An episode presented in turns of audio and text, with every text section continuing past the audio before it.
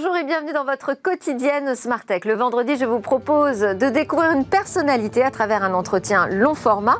Aujourd'hui, mon invité euh, est particulièrement connu dans le secteur des médias et du football. C'est un ancien président du groupe M6, également de la station radio RTL. Il a présidé le PSG de 2009 à 2011, mais euh, il a surtout une très très grande passion pour le ballon et une seconde, un peu moins connue, pour le jeu vidéo. Donc ce sera tout à l'heure la grande interview de Robin Leproux, cofondateur d'eSpot Paris, un lieu tout entier dédié au plaisir du jeu et qu'il nous promet unique au monde.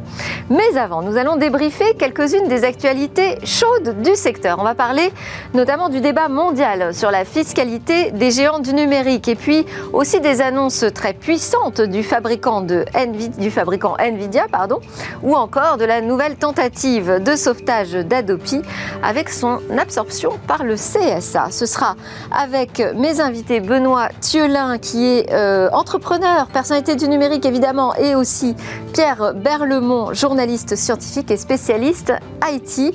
En fin d'émission, on vous parlera d'espace comme chaque vendredi également. Cette fois, la chronique est dédiée à Yuri Gagarin, le premier homme à avoir volé dans l'espace. C'était il y a 60 ans et quelques jours. Mais tout de suite, place au débrief.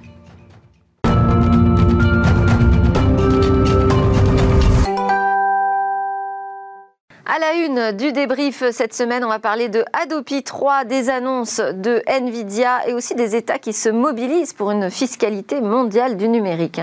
Mes commentateurs, je vous en ai parlé, il s'agit de Benoît Thielin, entrepreneur, ancien président du Conseil national du numérique, personnalité qualifiée du euh, Haut Conseil euh, économique, social et environnemental et auteur d'un rapport sur la fiscalité du numérique. Également autour de la table, Pierre Berlemont, journaliste spécialiste des environnements et solutions informatiques professionnelles vous pouvez notamment lire ces articles dans le mag IT. Bonjour à tous les deux.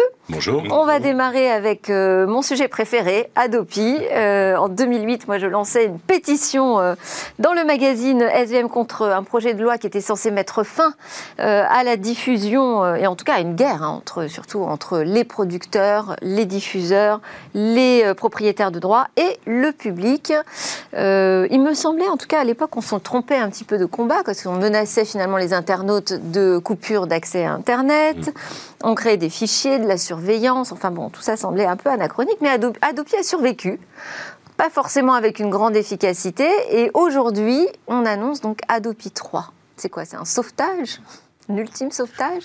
Non, moi je pense que c'est plutôt une ultime euh, transformation. En réalité, qui acte le fait, à mon avis d'abord, un, que dès le départ, Adopi a quand même eu de grandes difficultés euh, pour exister.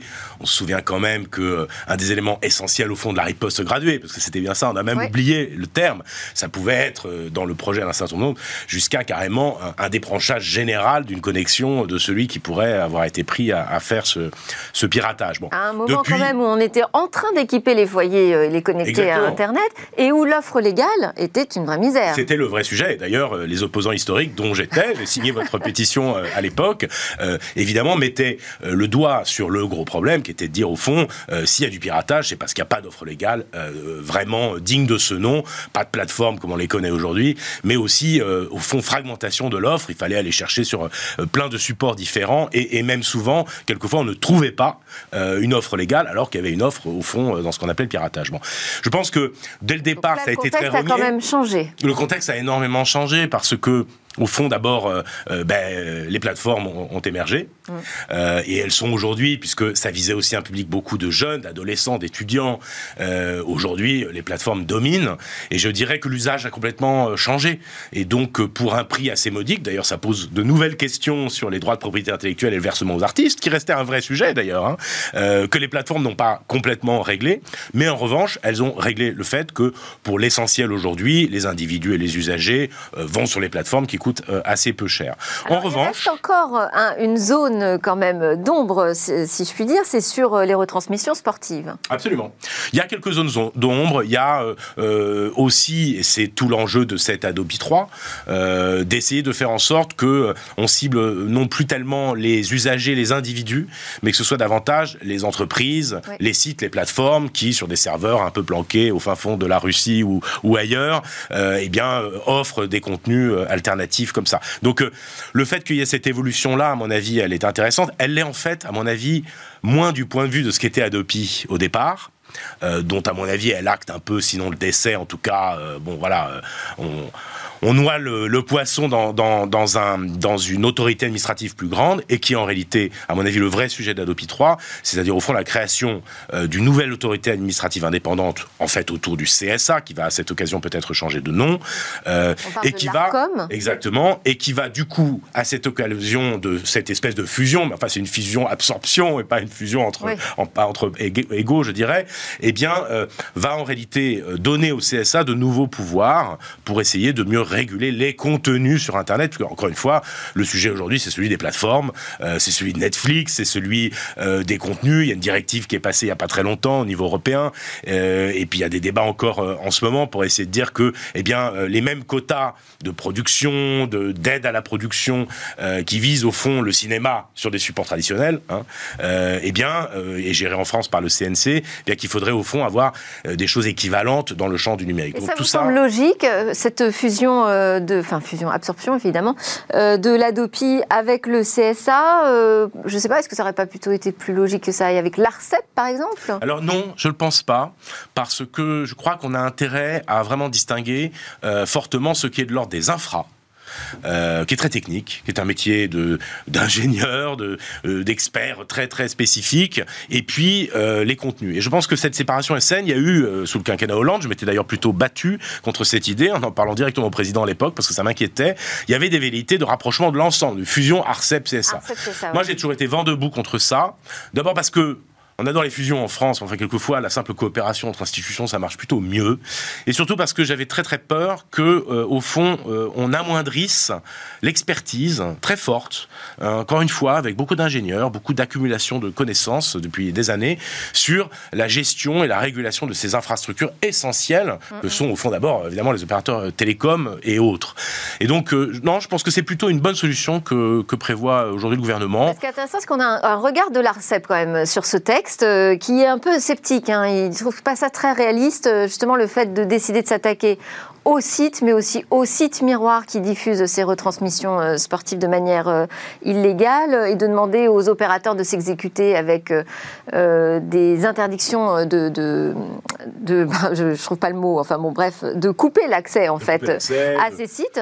ils trouvent ça pas très réaliste, donc c'est intéressant d'avoir un point de vue technique aussi sur ces sujets. Non, mais d'ailleurs, vous savez qu'il y a aujourd'hui des, des, partenariats et des coopérations institutionnalisées d'ailleurs entre les autorités administratives et en particulier d'ailleurs mm. entre le CSA et euh, et l'ARCEP. À cette occasion-là, il y en aura besoin. Mais au fond, c'est quand même assez logique de séparer et, de l'afficher dans des métiers, des institutions différentes, ceux qui gèrent les infras, qui les régulent, et puis ceux qui gèrent les contenus qui sont sur Internet et qui cherchent à les réguler.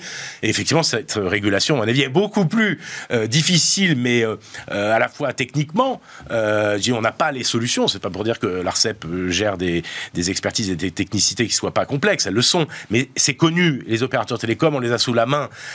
Alors que là, on parle de sites miroirs, on parle de plateformes quelquefois ont à peine une présence euh, légale et fiscale. D'ailleurs, c'est le sujet d'après euh, entre euh, en France.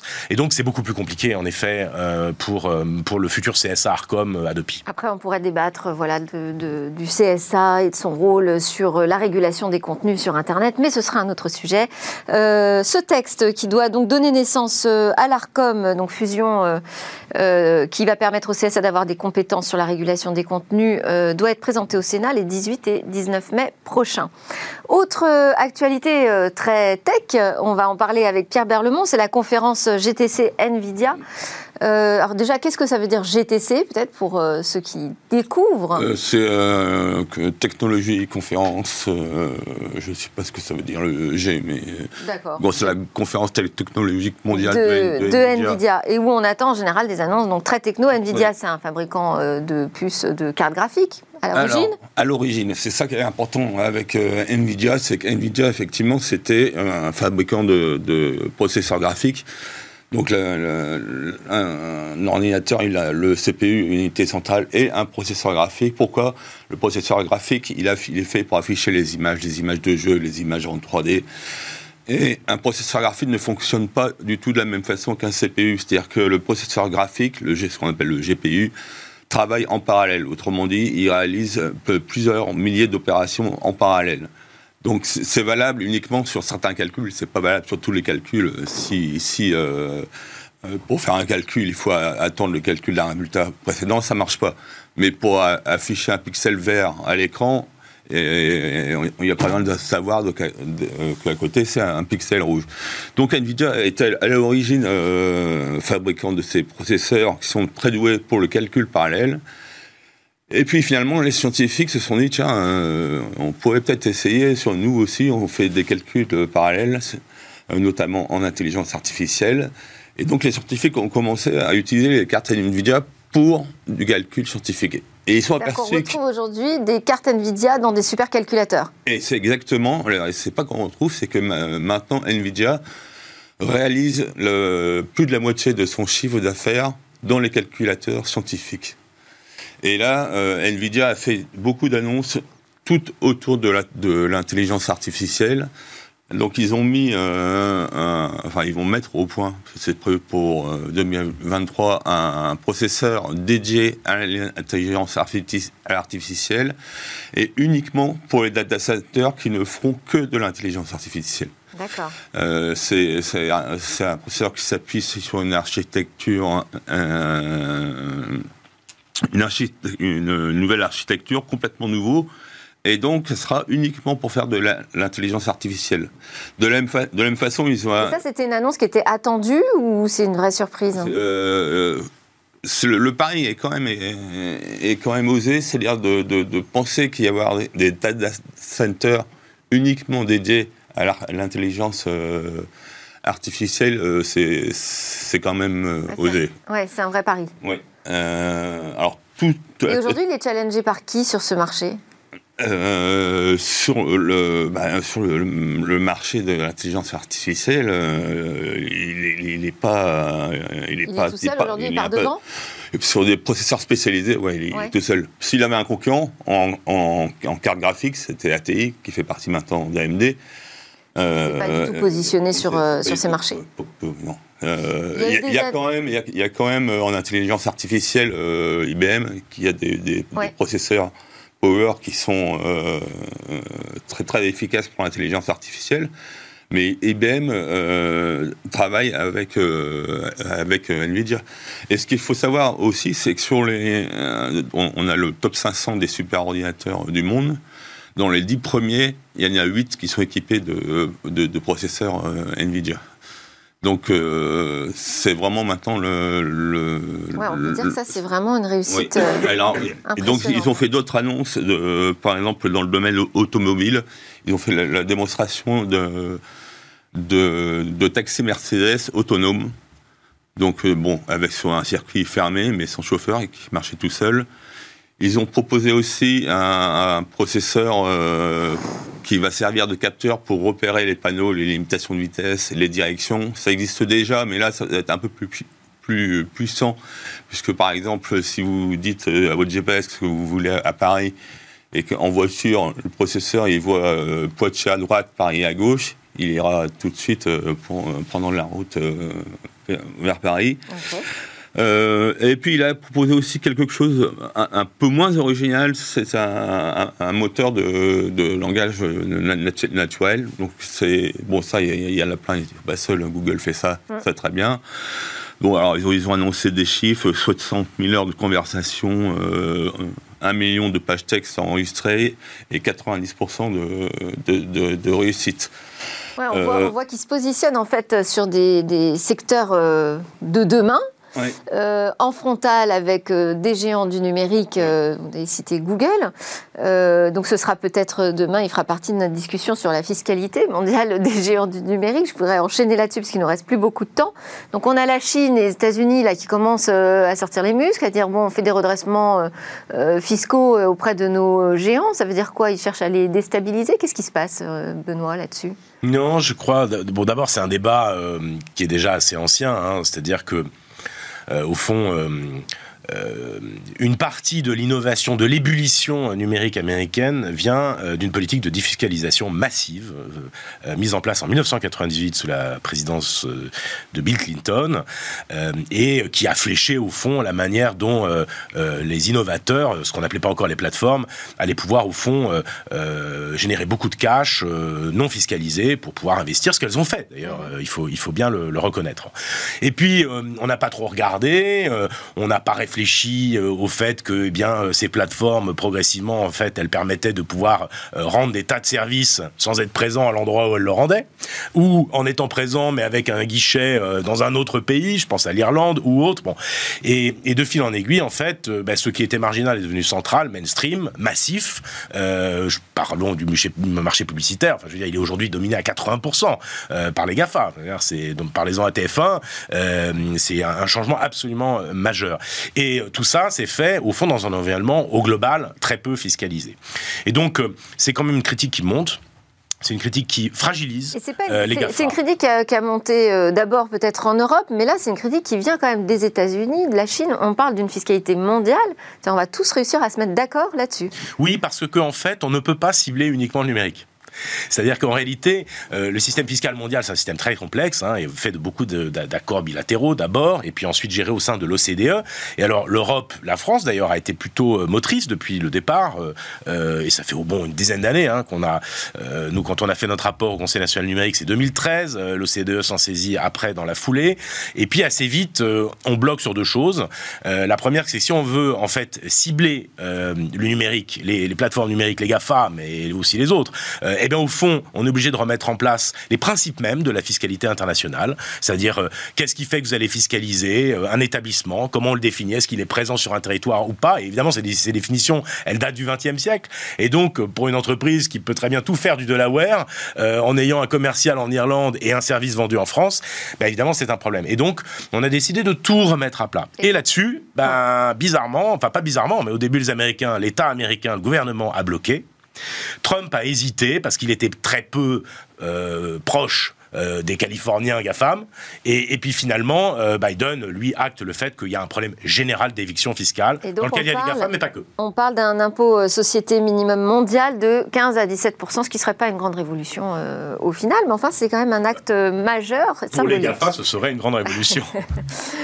À voir, à voir. Euh, on n'a pas le temps, malheureusement, de parler de Coinbase, mais on l'a quand même évoqué euh, hier euh, lors de notre talk. Hein, la plateforme de trading de crypto-monnaie a fait son entrée à Wall Street et c'était une entrée record. On n'a pas le temps non plus d'évoquer Dell qui va se séparer de sa petite pépite VMware. Enfin bon, il y a beaucoup de sujets. il y a aussi Niel qui soutient le projet de rachat par Jean-Baptiste Kempf et d'autres de l'équipe de Blade pour sauver le projet Shadow. Voilà, c'est le débrief de l'actu, toujours trop court à suivre la grande interview.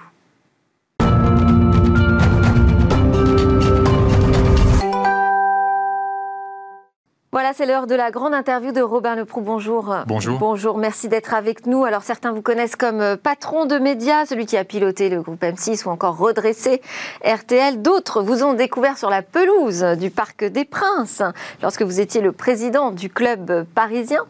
Euh, les plus fouteux savent d'ailleurs que euh, vous n'avez pas juste marché sur cette pelouse pendant quelques années, mais que vous avez chaussé les crampons pendant 45 ans à peu près. Ah oui, j'ai écumé pratiquement tous les clubs de la région parisienne toute ma longue carrière, très moyenne mais longue. Mais bon, il me semble quand même que peu connaissent votre deuxième loisir de prédilection après le ballon rond. Donc comme ça, Robin Leproux, vous êtes un gamer? Ah oui, oui, ça fait euh, plus de 30 ans que je joue aux jeux vidéo. J'ai tout de suite été euh, passionné par, euh, par ce secteur. Euh, par euh, l'évasion que procure le jeu vidéo, puisqu'il y en a en fait pour tous les goûts. Hein. Il y a des jeux d'aventure, euh, il y a des jeux de sport, il y a des jeux plutôt culturels aussi, il y a des jeux de bagarre, voilà. On peut y trouver tout ce que l'on souhaite. D'ailleurs, qu'est-ce que vous préférez d'ailleurs, vous, comme jeu? Vous m'avez demandé, moi, à quoi je jouais, mais... Euh, écoutez, j'ai, euh, j'ai commencé, quand j'ai commencé à jouer, j'ai commencé par les jeux tels que Civilisation, puis ensuite les, les jeux de stratégie en temps réel, euh, euh of Empire, euh, Alerte Rouge, ces jeux-là. Et en fait, je me suis mis très rapidement au massivement multijoueur en ligne, donc EverQuest, puis, WoW. puis WoW. Et je joue à WoW depuis la bêta. Euh, j'ai jamais arrêté et donc c'est mon jeu de base et Hearthstone aussi que, que, je trouve un jeu très sympa et on peut faire des parties très courtes. Oui, ça c'est l'avantage par rapport à World of, Warcraft qui est très prenant. Euh, et donc vous voilà à la tête d'un tout nouveau concept euh, qui est, euh, je disais, voué au plaisir du jeu. Il s'appelle l'eSpot, l'eSpot Paris. Décrivez-nous ce lieu si vous pouvez, vous pouvez parce qu'aujourd'hui on peut pas vraiment le visiter Non, bien sûr, puisque même si on a des activités B2B aujourd'hui, on espère ouvrir au public dans un peu plus d'un mois. Et en fait, on ouvre dans le centre de Paris, sur 2000 mètres carrés, face au Louvre, le plus grand lieu pour les amateurs de jeux vidéo. Alors, c'est, je, dis, on voit quelques images. Un, un, lieu très très grand public euh, c'est un lieu dans lequel on va trouver une quarantaine de consoles, une centaine de PC, deux points de restauration, euh, une arène, 150 places, un studio télé. Ça veut dire que on peut venir en famille euh, jouer à la PlayStation 5. On a toutes les PlayStation 5 qui sont installées à la PlayStation. On peut jouer tous les jeux auxquels on veut jouer. Euh, on choisit son jeu, ils sont tous disponibles. Ensuite, on peut venir aussi entre collègues en after work, ou on peut venir entre camarades de guild de World of Warcraft, une vingtaine, une trentaine, on peut réserver. Euh, et on accueille évidemment aussi les professionnels et semi-professionnels. En ce moment, on a euh, tous les deux, trois jours des streamers qui viennent, et au lieu de streamer de chez eux, qui viennent streamer de chez nous, de notre plateau. Et quelques noms connus? Oh, bah, on a eu, euh, justement, on a eu pas mal de noms. Euh, sur Warcraft, on a eu Onolive, mais on a eu Lutti, on a eu euh, Loki, on a, bon, on, on, a, si vous voulez, on a Dina, par exemple, sur Just Dance, qui est déjà venue deux fois. On essaye d'avoir des, sur des jeux différents, des streamers euh, référents dans leurs jeux et qui, euh, on l'espère, accueilleront aussi leur communauté quand ils viendront streamer chez nous. Et puis, on, devait avoir les compétitions françaises, donc la LFL, euh, mais à cause du Covid, ça a été distancié. Mais on accueillera donc ces compétitions de e-sport, donc les pros, le très haut niveau aussi dans notre. Et l'arène, c'est pour avoir du public? Voilà, alors c'est un, c'est un lieu assez euh, extraordinaire parce qu'encore une fois, en plein centre de Paris, on, est cap on a ce plateau télé, on est capable d'avoir des compétitions jusqu'à 6 contre 6, euh, Rainbow Six, on a un écran euh, de, de, 30 mètres, on peut faire du 1 contre 1 en FIFA si on veut, mais sur la LFL, par exemple, on a donc cette, ce plateau et une arène de 150 places pour avoir du public et aussi pour permettre aux partenaires d'activer les opérations et leur présence de sponsors. Donc c'est un outil professionnel tout à fait complet. Et alors, euh, pour y aller, si moi j'ai envie d'y passer euh, le week-end, par exemple, euh, c'est une entrée libre, il faut être abonné, il faut avoir sa licence.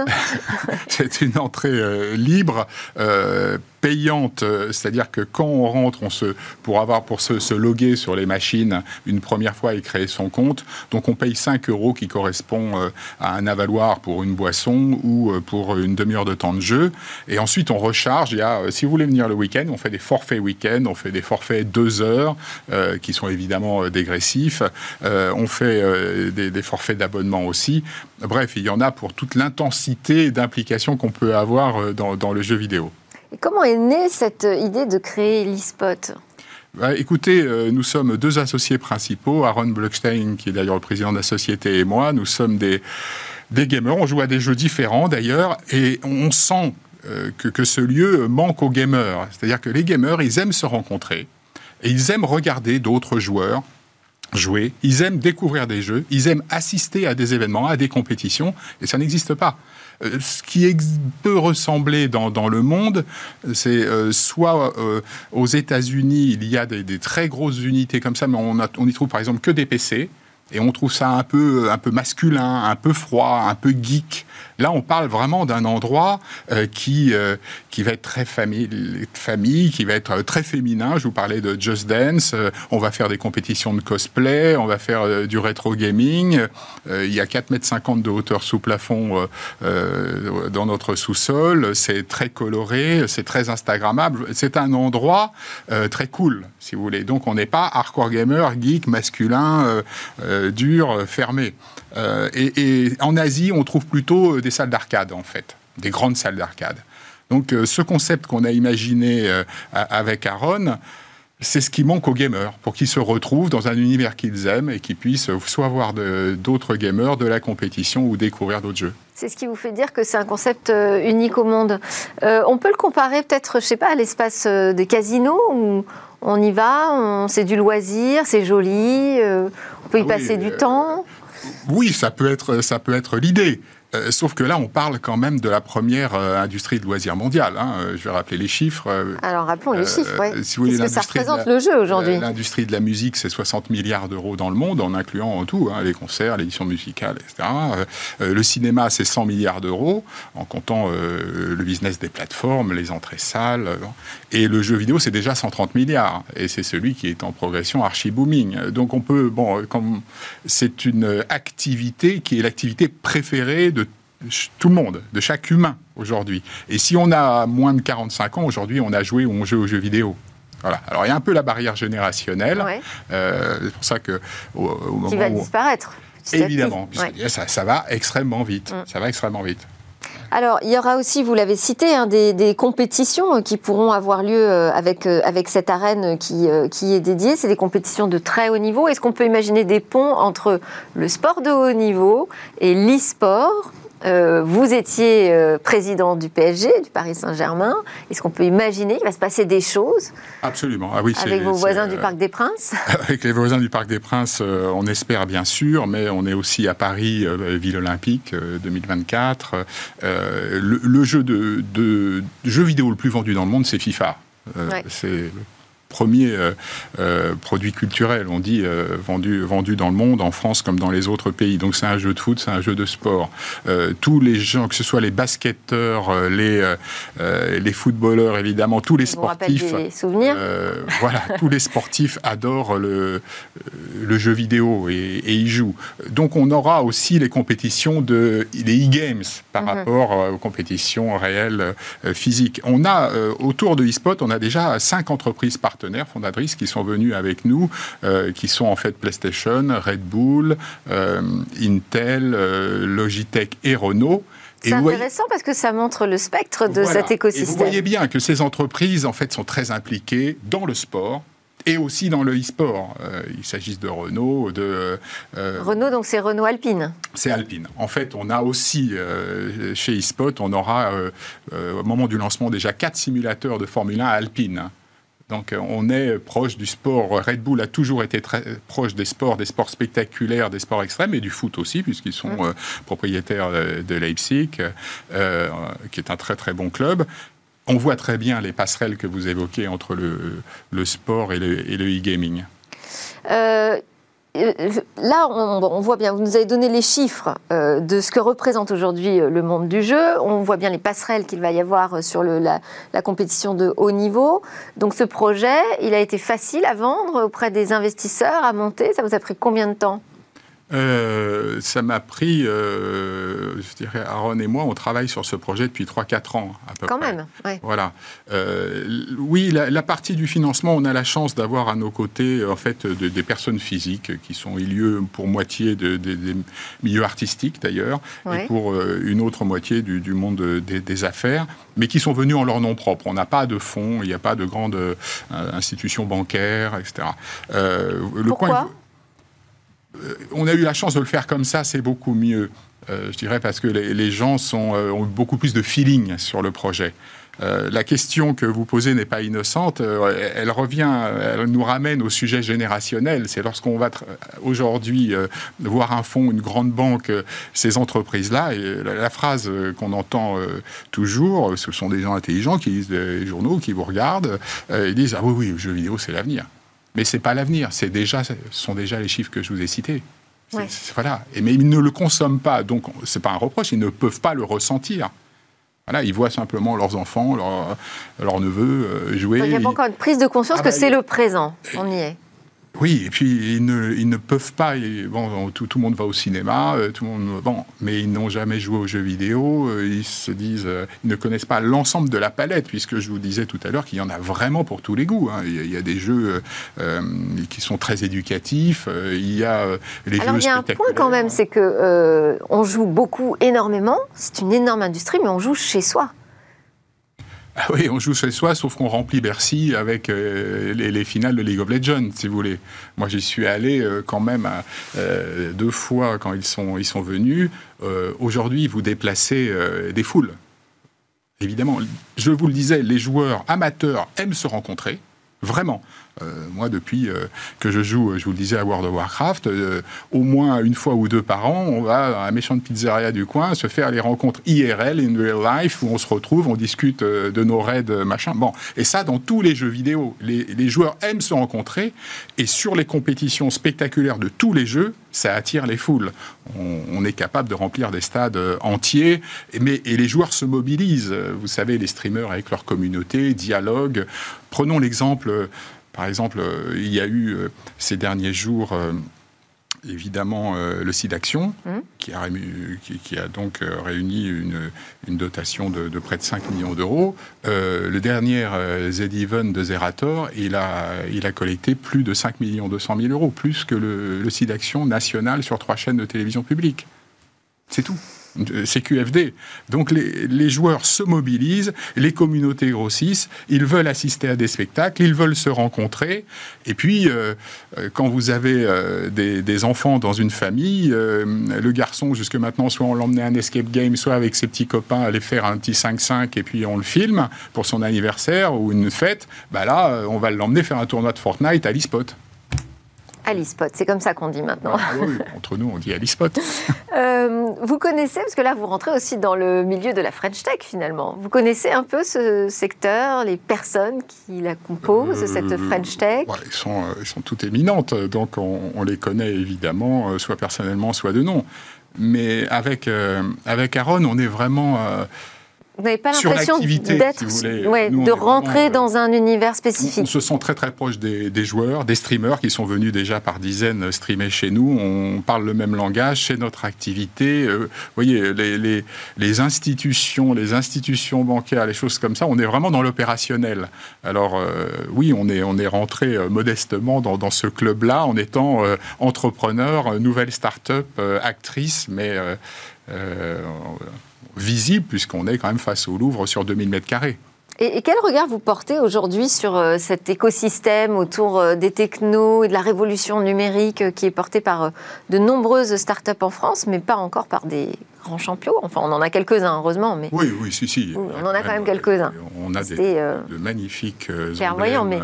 sur le jeu vidéo, sur la tech, sur les, jeux mobiles. En, en moment, dans les studios, dans les studios de jeu, on est plutôt oui, bon. Oui, oui, vraiment. Et non, non, là, on, se débrouille très bien, on est très créatif. Euh, moi, je pense que notre pays euh, a, des gros atouts et, est très dynamique dans ce domaine-là. On a Webedia, qui est un acteur aussi euh, spectaculairement développé hein, dans le monde entier. Non, non, non. On a, et c'est pour ça qu'il faut que chacun amène sa nouvelle idée et commence euh, sa nouvelle entreprise. Donc voilà, vous partez sur un concept où le jeu vidéo crée un lieu physique où l'on se retrouve. Donc il ne va pas y avoir que Paris, j'imagine. Vous avez des ambitions euh, Absolument. Alors, nos actionnaires, euh, nos actionnaires nous demandent rapidement de, nous implanter prioritairement à Londres et, à Madrid. ce sont les, deux capitales qui sont visées en premier, mais on, souhaite se développer dans, dans la majorité des capitales européenne. Et, aussi, mais peut-être sous forme de franchise, euh, en Asie, au Moyen-Orient euh, notamment. Mais en euh, France, non pas en, province on, aura, on peut peut-être imaginer, mais ce sera peut-être sous une forme différente dans, dans, les grandes villes. On peut aussi penser aux centres commerciaux, si vous voulez, avec des, e-spots de, taille plus réduite. On n'aura pas peut-être besoin de, de l'arène, du studio télévision, mais de cette offre très grand public PC, console, où on peut venir jouer à tout, euh, c'est l'idée tout à fait grand public, les centres commerciaux qui cherchent à, se dynamiser, à accueillir euh, bah, les familles, un peu tout le monde. Maintenant, comme on vient de le dire, si on a moins de 45 ans, et ça c'est le cœur de cible vraiment des centres commerciaux, euh, on discute aujourd'hui avec certains bailleurs de, de, franchise e-spot. on reste euh, donc euh, l'incertitude sur euh, la date d'ouverture finalement. Oui, alors là, on, ne sait pas. Mais enfin, on va ouvrir d'ici un, gros mois. Ce sera soit deuxième quinzaine de mai, soit tout début juin. On, va officialiser la date assez rapidement. D'accord, très bien. Alors on va passer à la dernière partie de cette euh, grande interview. C'est une interview express où je vous pose euh, des petites questions très courtes, euh, assez ouvertes et peut-être un peu plus personnelles. La première, c'est vos rêves. Ah bah aujourd'hui, mon rêve, c'est de, de, réussir eSpot et de développer, hein, très, très, très clairement. Est-ce que vous avez des peurs? Des peurs, bah, quand on est entrepreneur et qu'on est comme ça à, à vivre depuis euh, plusieurs années euh, ce, développement sont pas des peurs, ce sont des points de vigilance. Je dirais, on, surveille des, sujets pour que euh, ça se passe comme on, souhaite le vivre dans nos rêves. Voilà. Et vos interrogations? Euh, mes interrogations, euh, aujourd'hui, elles, sont, euh, bah, elles sont liées à la situation sanitaire du moment, qui, encore une fois, quand on lance un produit grand public, où on dit, voilà, vous êtes... on pourrait, s'il n'y avait pas de difficulté de Covid, accueillir jusqu'à 700 personnes en même temps à l'ISPOT. on pourra très bien travailler avec la moitié ou le tiers. Mais les interrogations, elles sont là. Quand, euh, et on espère qu'on aura ce, virus derrière nous pour pouvoir euh, se développer pleinement, euh, que ce soit pour, pour les équipes et aussi pour le projet d'entreprise. Est-ce que vous avez une idée fixe de manière générale?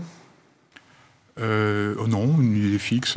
non, non j'essaye de réfléchir. Vos rêves d'enfant, en général, en tout cas, vous, les suivez. Hein, parce que je n'ai pas cité, il y avait la musique. Voilà, mais tout ça, c'est pas du hasard. Le foot, ça correspond à, à, mes, lieux d'évasion. Voilà, la, télévision, euh, la musique. Je suis né dans, dans, la musique. C'était pas un hasard que je commence ma carrière dans la musique. Ensuite, le football, vous l'avez dit, j'ai joué pendant 45 ans. Euh, le jeu vidéo depuis 30 ans. Ce sont donc ces loisirs. L'industrie du loisir m'a toujours passionné. Et c'est un territoire, lorsqu'on a la chance de pouvoir y travailler, de mélanger le sérieux professionnel et en même temps dans un territoire d'évasion où on peut exprimer sa créativité. Et alors le futur, vous l'imaginez comment, Romain Leproux? Euh, bah, le futur, je voulais un peu, je voulais un peu dessiner. Je, je verrais bien un e-spot euh, avec un drapeau dans chaque capitale principale européenne, des franchises dans d'autres. De manière plus générale, mais euh, je vois que votre idée fixe, ah c'est bah, l'e-spot en ce moment. L'idée fixe, c'est e-spot. voilà, bon. sinon, l'avenir, bah, je veux dire, il est assez incertain aujourd'hui. On, on l'espère débarrasser du Covid ou au moins euh, sous cloche ce Covid et qu'on retrouve, euh, je dirais, euh, un, monde un peu épanoui avec des gens détendus où aujourd'hui tout le monde vit dans la contrainte. Une dernière question sur le jeu vidéo. Vous voyez arriver une révolution, quelque chose qui va encore bouger dans le monde du jeu? Tout bougera dans, le jeu parce qu'on est à chaque fois impressionné. Euh, qui aurait dit, par exemple, que dans le jeu Fortnite, on aurait eu le concert de Travis Scott euh, qui faisait euh, des millions de personnes, si vous voulez. la technologie fait évoluer les choses. La réalité augmentée n'est pas encore complètement grand public. Donc, on n'est qu'au début, si j'ose dire. Et pourtant, par rapport à l'époque où vous commenciez, à jouer à Lara Croft, vous voyez le jeu, ah, comment il a évolué. vous avez révélé. Euh, non, mais j'ai joué aussi. Mon jeu préféré. Merci beaucoup, Robin Leproux. Merci pour votre invitation. Je vous en prie. Je rappelle que vous êtes donc le cofondateur d'eSpot Paris. Alors, vous pouvez pas rester avec moi, mais à suivre, on va euh, se remémorer cette histoire fabuleuse du premier voyageur de l'espace avec Cécilia Sévry.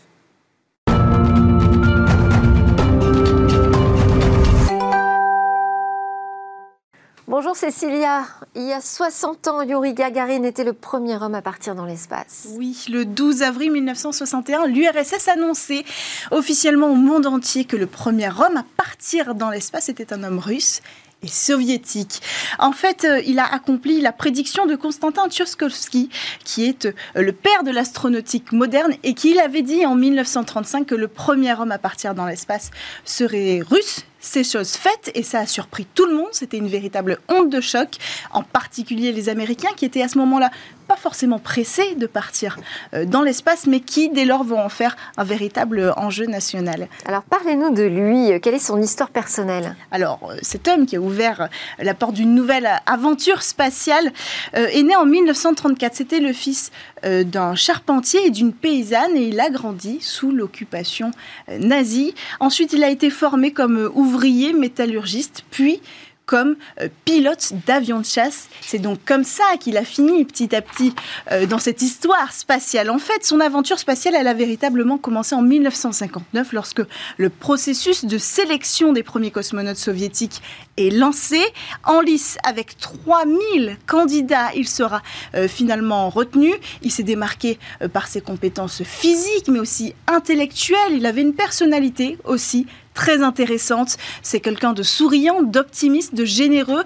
Il s'est fait remarquer, il y a une légende comme ça qui raconte qu'il s'est distingué auprès euh, des patrons du programme spatial, euh, particulièrement parce qu'avant de monter pour la toute première fois euh, dans le vaisseau Vostok, il a retiré ses chaussures. Et en fait, ça, c'était une coutume, un geste quasiment incontournable en Russie à cette époque-là. Donc on pouvait s'identifier à lui. Donc ça, son parcours, sa formation, son histoire familiale en faisait la parfaite emblème du régime soviétique. Donc il a été choisi, il s'est envolé, mission réussie, et quand il est revenu, il est devenu, je l'ai dit à la fois, l'emblème de la réussite du programme spatial soviétique, mais aussi de la réussite du régime et du modèle soviétique. Lui-même, il va devenir un héros national, et ça, eh bien, ça va finir par lui jouer des tours. C'est-à-dire À partir du moment où il était un héros national, on ne pouvait plus prendre le risque de risquer sa vie. Donc on l'a écarté du programme spatial pour son plus grand malheur. Hein. On raconte qu'il est tombé en véritable dépression. Il pouvait plus euh, voler.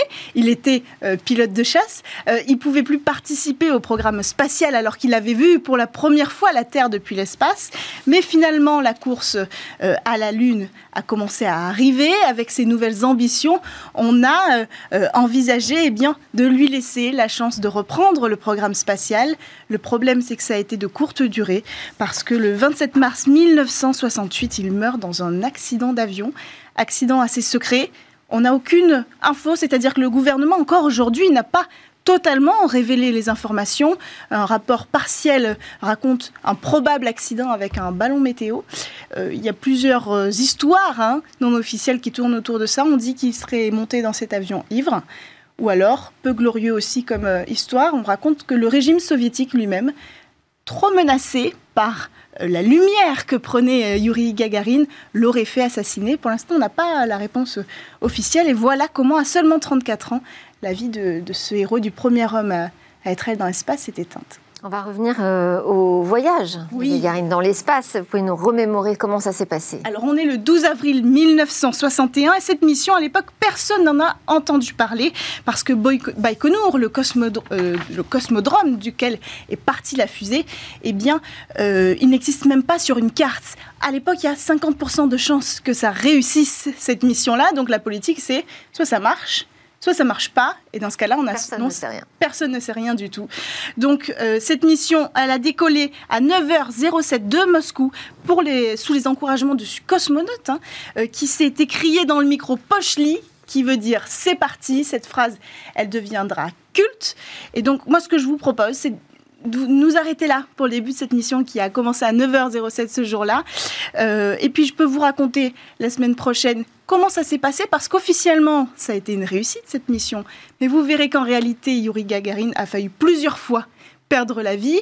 L'atterrissage a été assez, euh, assez euh, particulièrement euh, compliqué. Et puis, il y a eu derrière cette réussite un homme de l'ombre dont on n'a jamais parlé avec une histoire assez fantastique.